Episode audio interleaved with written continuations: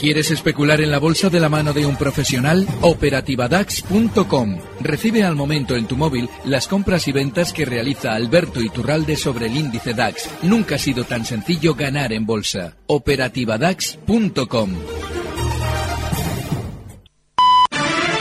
Economía a las dos, con Frank Gregoris.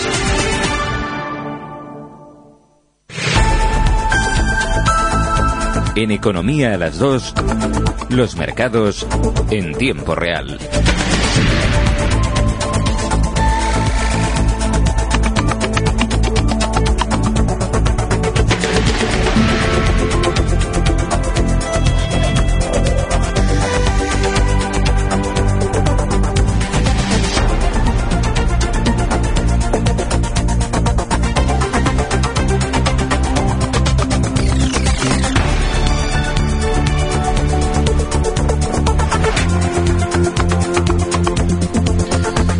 Dos y media, una y media en Canarias. Fallos informáticos que nos dan alegrías y luego nos las quitan, porque no. Hoy caídas en los principales mercados europeos, nada de subidas. El CAC 40 se deja un 0,36% en los 5.321 puntos. También abajo el DAX ETRA, el DAX alemán, un 0,16% en los 13.053 puntos, después de haber conocido que el PIB alemán creció en el tercer trimestre un 0,8% con respecto al segundo trimestre. Datos de la Oficina Federal de Estadística, en las que se superan, eso sí, las las expectativas de la mayoría de los analistas que esperaban un repunte de la economía de un entorno del 0,6%, mientras que en, el, en, cuanto a la eurozona y en la Unión Europea creció un 0,6% entre julio y septiembre de este año con respecto al segundo trimestre de, de este mismo año, de acuerdo con la segunda estimación de Eurostat entre abril y junio, tanto la economía de los 19 países que componen la moneda única como los 28 había aumentado un 0,7%. En cuanto a la media europea, el Eurostock 50 en estos momentos momentos abajo un 0,39% en los 3.560 puntos y subidas, sin embargo, en el FTSE 100 londinense, un 0,19% arriba hasta los 7.428 puntos. El IBEX 35 también abajo un 0,18 hasta los 10.032 puntos. Las compañías que lideran las caídas son ACS que se deja un 1,70% en los 32,44. Repsol cae un 1,14 hasta los 15,56 y ArcelorMittal un 1,03 hasta los 24,61. Eh, también hoy pendientes de, la, de las compañías que suben. Colonial, de nuevo un 1,32% arriba hasta los 7,61. Grifols, un 1,05% arriba hasta los 25,55. Y CaixaBank, un 0,66% arriba hasta los 3,94. Hoy, de hecho, hemos conocido las peticiones de financiación al Banco Central Europeo, que se redujeron ligeramente en nuestro país después de dos meses consecutivos casi sin cambios. Se sitúan en 170.751 millones son casi mil millones menos que en el mes anterior. Mes, por cierto, en el que se notó de forma más clara la fuga de depósitos sin empresas que ya supera las 2.000 de Cataluña tras el intento de referéndum del 1 de octubre. Otras compañías que son también hoy protagonistas, por ejemplo, Celnex, eh, que ha presentado resultados, ha ganado 33 millones de euros en los nueve primeros meses del año, es un 5,7% menos que en el igual periodo de un año antes. Detrás de ese retroceso están unas mayores amortizaciones y también los costes financieros asociados al crecimiento del grupo. Lorena Torío. De hecho, desde la compañía destacan que estos costes financieros asociados a inversiones ejecutadas se han incrementado en un 58%. Y es que Celnex ha destinado desde 2016 más de 1.400 millones de euros a operaciones de crecimiento en Francia, Holanda, Italia, Reino Unido y Suiza. En cambio, el EBITDA ha aumentado entre enero y septiembre un 24,5% hasta los 259 millones, mientras que los ingresos se han incrementado un 11,3% hasta los 579 millones de euros. La previsión de la compañía es cerrar el ejercicio con un beneficio similar al de 2016, cuando ganaba 40 millones. También alcanzar un EBITDA cercano a los 352 millones, en la banda alta del rango previsto.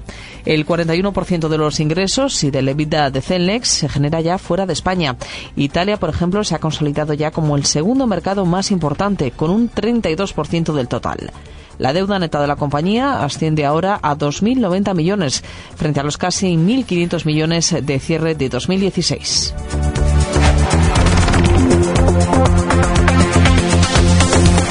También ha presentado hoy OHL, que encadena su segundo trimestre de números rojos por el coste de su expediente de regulación de empleo. Ha registrado una pérdida neta de 15,3 millones de euros al cierre de los nueve primeros meses del año. La compañía se ha visto afectada por el coste de 34,2 millones de euros que le ha supuesto el ajuste de personal llevado a cabo en la división, como decíamos, de construcción en la primera mitad del año. Cotiza un 0,77% arriba hasta los 5,09, mientras que Celnex, eh, como comentábamos antes, cotiza prácticamente plana en los 20,68. Se deja un 0,07%.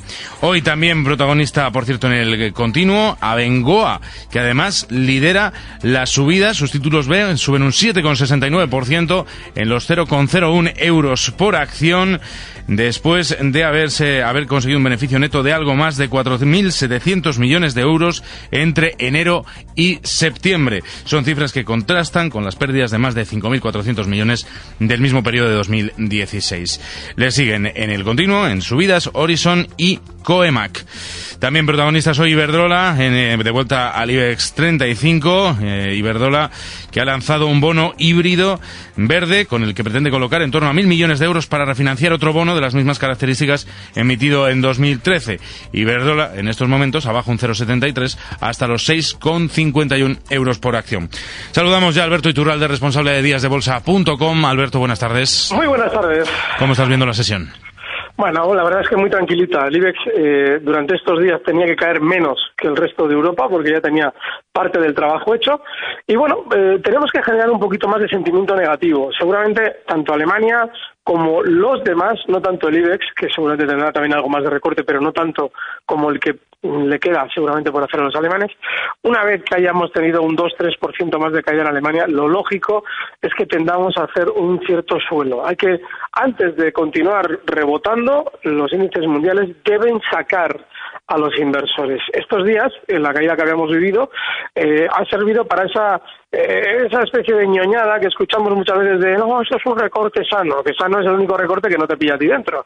Pero precisamente por eso necesitamos que efectivamente claudiquen los pequeños inversores para que efectivamente el mercado pueda rebotar. Con lo cual, lo que estamos viendo ahora en el IBEX todavía va a continuar unos días más.